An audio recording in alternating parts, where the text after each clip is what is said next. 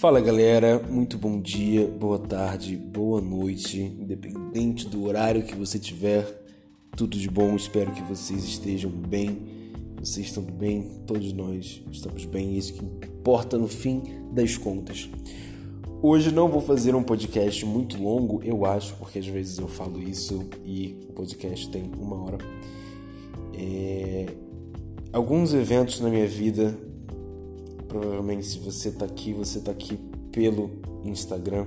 Se você não está aqui pelo Instagram, já fica a dica: Fábio com dois Is, Rezende com Z, Fabio Rezende. Já entra lá e a gente dá uma conversada melhor. Se você veio pelo Instagram, provavelmente você viu o último vídeo que eu postei sobre o fato de eu ter noivado e uma, uma leve conversinha sobre o amor livre. Dentro desse cenário do amor livre, eu me inspirei para gravar esse episódio e acabei mudando de última hora. Resolvi não chover no molhado falando de amor livre, apesar de que eu acho que esse tipo de tema, enquanto eles não chegarem é, a uma compreensão verdadeira, a gente tem que estar tá refazendo uh, esse debate, trazendo essa conversa para a superfície, para a luz do dia, não deixar essas conversas no fim das mesinhas de boteco enquanto a gente tá bêbado falando merda. Mas anyway, eu resolvi migrar para o tema sobre responsabilidade dos seus atos. Poderia ir para responsabilidade afetiva, mas eu acho que dentro da responsabilidade dos seus atos vem também a responsabilidade afetiva. Eu acho que vivendo esse momento onde eu deixei de me relacionar muito rasamente com várias pessoas e parti para um cenário onde eu decidi é, me relacionar profundamente com uma pessoa, eu testemunhei muitas pessoas à minha volta ficando um pouco putas comigo, assim, é, talvez me cobrando posicionamentos e me cobrando satisfação sobre isso. E isso me incomodou bastante, porém, minha amada mestra sempre me disse que tudo aquilo que incomoda na gente é um bom motivo, um bom tema para a gente sentar e dar uma analisada no que está acontecendo. Se te incomoda em algum grau, é porque existe uma verdade ali também em algum grau. Eu percebi que Nesses meus cenários de relacionamentos rasos, que provavelmente todos nós temos, vamos, vamos botar na língua, na língua tradicional, os contatinhos, né? Os contatinhos são alguma coisa, mas ao mesmo tempo não são nada. As pessoas hoje encontraram um conforto no contatinho porque o contatinho te dá uma liberdade muito grande e te reduz as obrigações, as satisfações, reduz uma série de ditos problemas entre os relacionamentos afetivos sexuais que nós temos hoje em dia. Então eu acho um pouco complicado uh, a gente hoje lidar com o relacionamento de contatinhos quando a gente não consegue lidar com o relacionamento de uma pessoa. Por quê? Vamos lá. Eu sempre falei que a monogamia era uma coisa um pouco mais complicada, que o amor livre tem ali a sua facilidade a mais, mas hoje eu entendo que tudo isso depende é, de uma clareza de percepção das duas ou mais partes que se relacionam. E aí, ainda dentro disso, quando eu levo essa, essa ideia de clareza e entendimento para o contatinho, isso complica. Por quê? tenho visto, e aí eu não estou falando do que aconteceu comigo, estou dizendo que o que aconteceu comigo foi um combustível que me levou a ir mais profundamente nessa, nessa pesquisa dentro da minha cabeça, tá? Então agora eu já estou num cenário generalizado do que eu vivo, tanto vendo quanto uh, na minha própria vida. As pessoas por algum motivo não querem ter um, um, um, nível muito profundo de comprometimento, porque isso exige aí uma série de responsabilidades que a gente falou antes. Mas em algum momento de fragilidade, a gente deseja que esses contatinhos se comportem como os nossos namorados ou como os nossos relacionamentos seríssimos. Então, identifiquei nesse cenário da responsabilidade pelas nossas ações uma grande instabilidade emocional que gera uma cobrança que aí floresce essa cobrança, né, da carência. Então a gente tem definido aqui um tipo de relacionamento raso, simples, a gente vai deixando ele rolar e dependendo do que acontecer, a gente vê se ele evolui para alguma coisa ou não.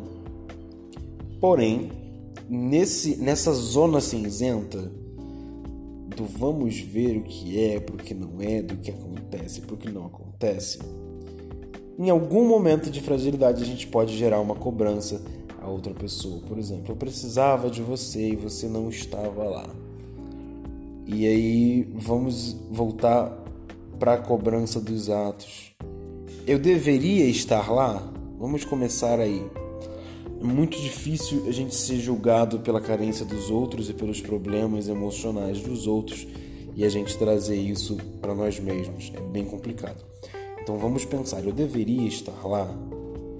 Quando eu me voluntariei para estar lá, de alguma forma, seja saindo dessa zona cinzenta, né, entrando para um relacionamento mais estável, eu fui aceito?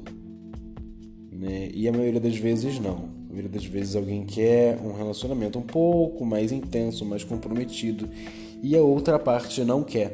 Chega um momento de carência, um momento de fragilidade emocional e essa pessoa, por achar que você quis esse tipo de relacionamento um pouco mais à frente, acha que ela tem autoridade de te cobrar isso um pouco mais à frente também. Então, nossa, você entende o que eu estou passando, então você deveria saber. E aí já entra todo o complexo que a gente chama de, de síndrome do, do professor Xavier dos X-Men. As pessoas acham que a gente tem uma maquininha que a gente bota na cabeça e lê o pensamento de todo mundo. E a gente tem que saber o que está acontecendo, a gente tem que saber o que o outro está sentindo, o que o outro espera que a gente faça. E aí a gente gera um problema duplo. Primeiro, uma pessoa pode se sentir cobrada e a outra pode se sentir abandonada. Tudo isso são consequências das nossas ações que acabam entrando na responsabilidade afetiva. Se a gente afastou uma pessoa por N motivos e de repente a gente quer essa pessoa de volta, a gente não pode desejar que da mesma forma que essa pessoa se afastou, ela volte. Existem coisas na vida que são reversíveis e existem coisas que são irreversíveis.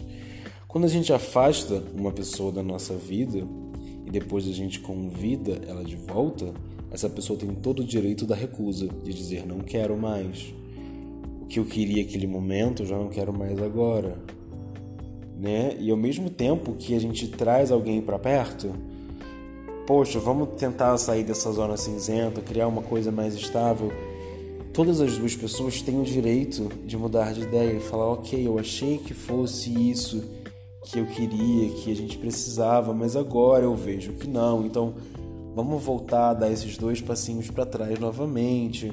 Né? Então, a gente tem o direito de fazer isso. E as nossas ações têm que ser julgadas primeiramente por nós mesmos. Quando a gente leva para um, um banquinho do interrogatório o nosso próprio reflexo, as coisas ficam mais fáceis. A gente tem que entender que existem coisas que não são a nossa culpa e que existem coisas que são sim nossa culpa. Isso é uma coisa que eu acho muito complicada de lidar. A gente cresce muitas vezes com duas síndromes, uma de excesso de culpa e uma de ausência de culpa.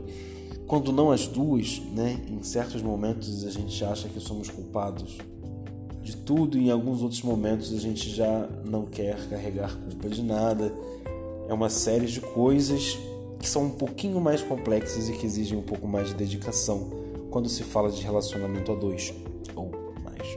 Relacionamentos com pessoas. Volto a dizer, não estou especificando os relacionamentos afetivos sexuais. Esse cenário de trazer para perto, do trazer para longe, se dá com amigos, completamente. Sabe? Tipo, ah, eu tô numa fase difícil e eu tô afastando alguma, algum grupo de amigos alguns, algumas amizades seletas, e aí no momento de extrema fragilidade eu quero eles perto de novo, eu chamo de volta. e eles já não estão bem confortáveis de chegar tão perto, uma vez que eu os afastei, eu vou ficar puto porque caralho, você tem que me entender. Você é meu amigo, eu cobro esse entendimento de você. Né? Então, tudo isso é, é parte integrante do, dessa minha ideia, dessa minha reflexão sobre a responsabilidade pelos nossos atos. A gente cativa certas coisas nas pessoas, a gente cativa certos costumes, certos comportamentos. Né? Tudo isso eu acho que falta hoje em dia da gente reconhecer que aquela pessoa que é acusona comigo, talvez eu cative esse lado acusona dela, sabe? E, e reconhecer que talvez aquela pessoa que é tão legal comigo não é tão legal de graça, não é sem motivo. Talvez porque eu fui uma pessoa legal de volta, eu cativei o melhor naquela pessoa. Então eu acho que, como eu disse, seria bem rápido, é, uma, é mais uma reflexão do que um podcast meio de aula, como algumas vezes eu faço. Inclusive, eu estou pendente para fazer um sobre o misticismo no Tantra, mas fica para outra, outra oportunidade. Então, gostaria que vocês mandassem mensagem pelo Instagram. Fico muito feliz quando vocês mandam, vocês conversam, e vocês falam sobre o podcast. É porra, super fantástico para mim receber esse feedback. o que, que vocês acham sobre essa coisa do comportamento? Vocês acham que realmente as pessoas nos dão de graça um excesso de atenção, um excesso de carência? Você acha que as pessoas jogam muitas coisas no nosso colo que não são nossa culpa e depois cobram e vice-versa também? Às vezes a gente deposita muita coisa nas pessoas erradas e nos momentos errados, e aí a colheita que a gente tem disso não é uma coisa tão interessante. Ou vocês acham que todo mundo reage ao estímulo que recebe? Então, tudo que eu recebo eu mereço, né? Porque eu cativei. E tudo que a outra pessoa recebe de mim, ela também merece, porque assim também eu cativei. Me mandem mensagem no Instagram. Essa, essa troca de ideias a gente é muito importante mais que eu trabalhe com isso, não sou eu o dono da verdade. E quanto mais eu converso com vocês, mais eu aprendo. E eu aprendo num nível, numa intensidade tão profunda que nenhum curso me deu. Os cursos dão exemplos e ideias, vocês me dão. É, não exemplos de ideias, vocês me dão exemplos de vida real. Vocês me passam a emoção que vocês viveram. Então, repito, nenhum curso é capaz de preparar, nenhuma formação, nenhum livro, nenhum nada é tão enriquecedor quanto dividir uma experiência pessoal de vida. Então é isso, pessoal. Muito obrigado. Espero que esse pequeno podcast tenha sido de alguma forma útil para você. Para mim também é sempre útil falar. Enquanto eu falo, eu me escuto. Enquanto eu me escuto, eu organizo e reorganizo ideias. Isso é sempre uma coisa muito importante para todos os lados que podem ser. Então é isso, pessoal. Muito obrigado. Namastê uma excelente noite, um excelente dia, uma excelente vida para todos nós. É isso.